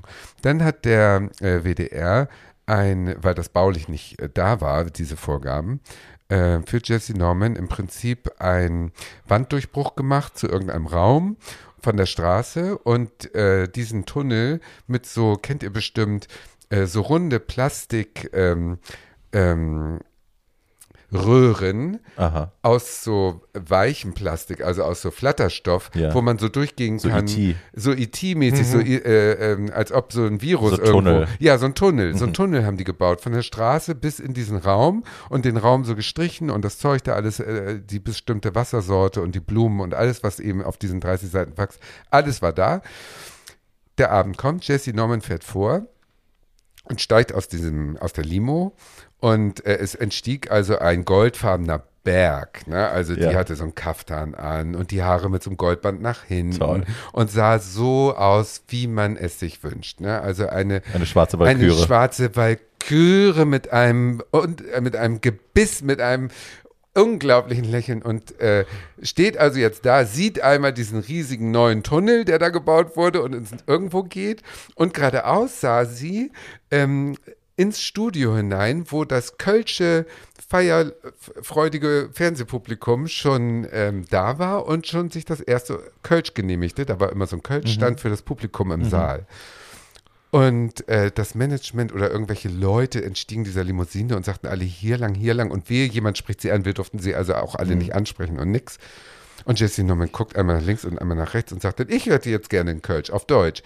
Geht natürlich geradeaus zwischen die Leute, holt sich einen Kölsch, setzt sich auf die Stufen, auf die Treppe, auf die dreckige Treppe und äh, ratscht mit den Kölnern, bis die Sendung anfängt. Die war nicht einmal in dieser Garderobe. Es hat Unsummen gekostet. Das heißt also, dieses Arschloch. Wir haben drei, äh, vier Monate mindestens haben wir gewusst, da kommt ein super Arschloch. Es wird die schrecklichste Sendung aller. Und dann kam eine Person und bis heute kriege ich Schauer über den Rücken, wie toll und lebenswarm und liebevoll diese Frau war. Ich habe also öfter Unfassbar. mal beruflich auch mit äh, mehr oder weniger prominenten Menschen zu tun. Und ganz oft, äh, ne, das sagt man sich so, wenn man als Make-up-Artist oder als Fotograf oder so mit denen arbeitet, ganz oft ist das Management eben das Problem und nicht der Künstler selbst, sondern Ja. das Management ist dafür da, das Arschloch für dich zu sein, Ja, damit genau. du glänzen kannst und lieb Ja. sein kannst. Ich habe ja mit Pam Ann, äh, mit der, mit der Comedian, äh, waren wir, die war ja öfter auf Mykonos, wenn wir da auch waren. Und äh, die hat in dem einen Sommer, den wir zusammen da verbracht haben, hatte die einen Charakter erfunden. Die hat ihren eigenes, weil die war geizig, wollte das Management nicht mehr zahlen, die 10%, und hat dann einen Charakter erfunden, der nur über E-Mail zu erreichen war, der hieß Luigi. Und äh, das war sie. Das ist schon und toll. sie war ihr eigenes Management und hat dann eben als Luigi Bin ich für. all knallhart, skrupellos und bö mit bösesten Worten all das durchgedrückt, was sie haben wollte. Ja. Und dann ist sie aufgetaucht an dem Tag und war so, oh, I'm so sorry, I know he can be such an asshole, Oh, but I'm here now, everything's So good. ähnlich wie Dan und hat so bekommen, was sie wollte, her. ohne selbst als Arschloch Super. gelesen werden zu müssen. Und das fand ich ein, ein irrsinnig glaub, klugen das Move. Ein Glaub ich. virtuelles, ein virtuelles Arschloch. Ja, das ist toll. Das ist wie Barry Humphreys und äh, Dam Edna. Dam Edna ist ja jetzt auch als Arschloch. Wir, wir Ja, finden we alle, sie ist ein Arschloch, aber die hat ja als Manager ihre äh, Realpersönlichkeit immer als Arschloch genommen und selber dann geglänzt, aber nein, nicht mehr. Vorbei. Ja, Manager. Falsches Beispiel, also, Entschuldigung. um, dafür sind Manager aber auch da, um die Arschlöcher dann zu sein. Weil warum sollte man jemandem 15% bezahlen, der äh, das nicht kann? Ja. ja. aber man Ähm, kann es ja auch nett machen. Das kommt ein bisschen darauf an. Also, ähm, so bestimmte Dinge, die man dann entschieden haben möchte, gerade in Deutschland, wenn man dann Mhm. in Fernsehredaktionen auch gerne mal mit äh, fünf, Den oder sechs, Gremlins des fünf oder Verwaltungsrats. fünf oder sechs Fernsehredakteuren zu Ja, tun hat, die das sich stimmt. gegenseitig widersprechen und Das zwar stimmt. gerne in, in, irgendwie innerhalb von fünf Minuten. Das. Äh, dann ist es schön, wenn man so eine Person hat, die Ja. sagt, it's all bullshit, shut up. Ja. I'm gonna tell you how we do it. Ja, Ähm, das das stimmt ist, auch äh, kann sehr schön sein. Also es gibt auch produktive Arten, ein Arschloch zu sein, ein zweckgebundenes Arschloch sozusagen. Ähm, und dann kann das auch sehr nützlich sein. Ähm, und man ist auch nicht immer ein Arschloch, wenn man das Gefühl hat oder wenn man Angst hat, eins zu sein. Also einfach mal freundlich Nein mache ich nicht zu Voll. sagen, ist kein Arschlochverhalten, Voll. sondern ist einfach professionell. Voll. Äh, das bedeutet nicht, dass Mariah sich auf die irgendwie dahinstellen kann und sagen kann, I don't do stairs. That's weird. Ähm, I think that's aber, great, actually. aber es ist, also ich glaube, es hält sich auch deswegen so. Das gilt besonders für Frauen, die dann den Ruf kriegen, Divin zu sein. Mhm. Ich glaube, äh, also du bist nicht Naomi Campbell, ohne dass du ab und zu mal Leuten auf den Schlips trittst. Das ist halt so. Ähm, und du bist wahrscheinlich auch kein Weltstar, ohne dass Leute, manche Leute nicht das kriegen, was sie wollen und dich deswegen für ein Arschloch halten. Das äh, kann durchaus sein. Du hast ja gerade Mariah erwähnt. Mariah hat sich ja, die macht sich mittlerweile ja einen Spaß draus, weil diese ganze Gerüchte-Geschichte, was sie angeblich, ne, die Spielt betäubten Hundewelpen, die dann angeschleppt werden müssen und äh, das Edelparkett, das im Münchner Hof irgendwie im bayerischen Hof unten verlegt werden musste, damit sie einmal drüber läuft und so. Diese ganzen Schrottstories, äh, glaube ich, haben sie an so einen Punkt gebracht, wo ihr das so scheißegal ist, dass sie jetzt damit spielt. Und das Ja. konnte man ja in der in ihrer äh, Reality-Show ganz gut sehen, wie sie sich da halt Spaß draus macht, die absurdesten Sachen zu verlangen und dann halt zu gucken, ob es passiert oder nicht. Und die Leute schwitzen und drehen durch. Einen weißen Elefanten? Wo sollen wir einen weißen Elefanten herbekommen? Ich meine, meine Lieblings, also, also ich weiß gar nicht, ich und ob sitzt da und kichert. Ich hoffe, Ja, ich, das finde, ist schon allein. toll. ich hoffe, ich finde das auf YouTube Ja. wieder, aber es gibt diese, Naomi war mal in irgendeiner, in irgendeiner Talkshow im englischen Fernsehen, nicht bei Graham Norton, sondern bei einem anderen und äh, da hat dann zwischendurch einen Wutanfall markiert und zu ihrem Assistenten immer hinter der Bühne immer gesagt, bring me the throw phone, bring me the throw phone und der kam dann, der kam dann irgendwann, der kam dann irgendwann mit so einem uralten, Backstein. uralten türkisen Motorola-Riegel um die Ecke. Sie hatte also ein Telefon, das sie nur zum Werfen, das war aber riesengroß. Und der, Moder und der Moderator guckte dann ganz verängstigt und sie lächelte und sagte, Honey, I'm just kidding. I would never show you before. Und dann, Das ist süß. Ja, die hat ja auch vielleicht Humor. Okay, meine Lieben. Hoi, hoi, hoi. Wir könnten noch stundenlang irgendwelche Anekdötchen aneinander rein. Mhm. Aber im Prinzip ist alles zu ähm, Arschlöchern gesagt für den heutigen Tag, glaube ich. wir fassen nochmal zusammen, wenn ihr euch immer in Arschlöcher verliebt, das muss nicht sein. You are the ja, problem. Gut, Dankeschön. Und, äh, wieder was wenn du- gelernt. Und wenn ihr das Gefühl habt, ihr seid Arschlöcher, das muss auch nicht sein. Genau. Der, äh, ge, genau, der Kopf ist rund, damit das Denken die Richtung wechseln kann. Ähm, und äh, so. Und zum Thema mein Sprüche aus dem Arschloch machen wir nochmal eine eigene. Genau. So, wir, wir sticken das auf ein, wir sticken auch das auf ein Kissen, bevor wir es euch Sag es nochmal, das ist wieder ein Merch-Spruch für unser nächstes Nein. Hoodie. Nein. Nein, der Spruch ist uralt. Ach so. Wir sticken das auf ein Kissen, bevor wir es euch okay. ins Gesicht drücken. Das ist Poesiealbum. sehr schön. ähm, äh, wenn, ihr uns wenn ihr uns erreichen wollt, könnt ihr eine E-Mail schreiben an too old to die young podcast at gmail.com. Die Ziffer, das To ersetzt ihr bitte immer durch die Ziffer 2. Äh, Barbie sagt den Rest. Wir möchten gerne weiter Kommentare von euch bekommen. Ihr sollt uns liken bei Spotify, bei Instagram, überall. Ähm, ne? Genau, folgt uns auf Spotify, Folgen. hinterlasst uns gerne 5-Sterne-Bewertungen und So. nette Kommentare und vor allem teilt unsere Folgen, wenn sie euch gefallen haben, auf Social Media, teilt das mit euren Freunden, postet uns weiter. Das gefällt uns gut. Genau. Ne? Und wenn ihr es richtig doof fandet, schreibt uns das auch bitte, weil uns irritiert zu viel Lob. Wir brauchen auch ein bisschen einen auf den Deckel, damit wir nicht wahnsinnig werden. Ich habe die Tendenz zum Größenwahn immer schon gehabt. Tatjana Maso, Berlin. Ähm, So, Okay, mit diesen wundervollen Schlussworten, danke Paul, an dieser Stelle, äh, entlassen wir euch jetzt und wir hören uns in zwei Wochen wieder. auf Wiedersehen. Tschüss.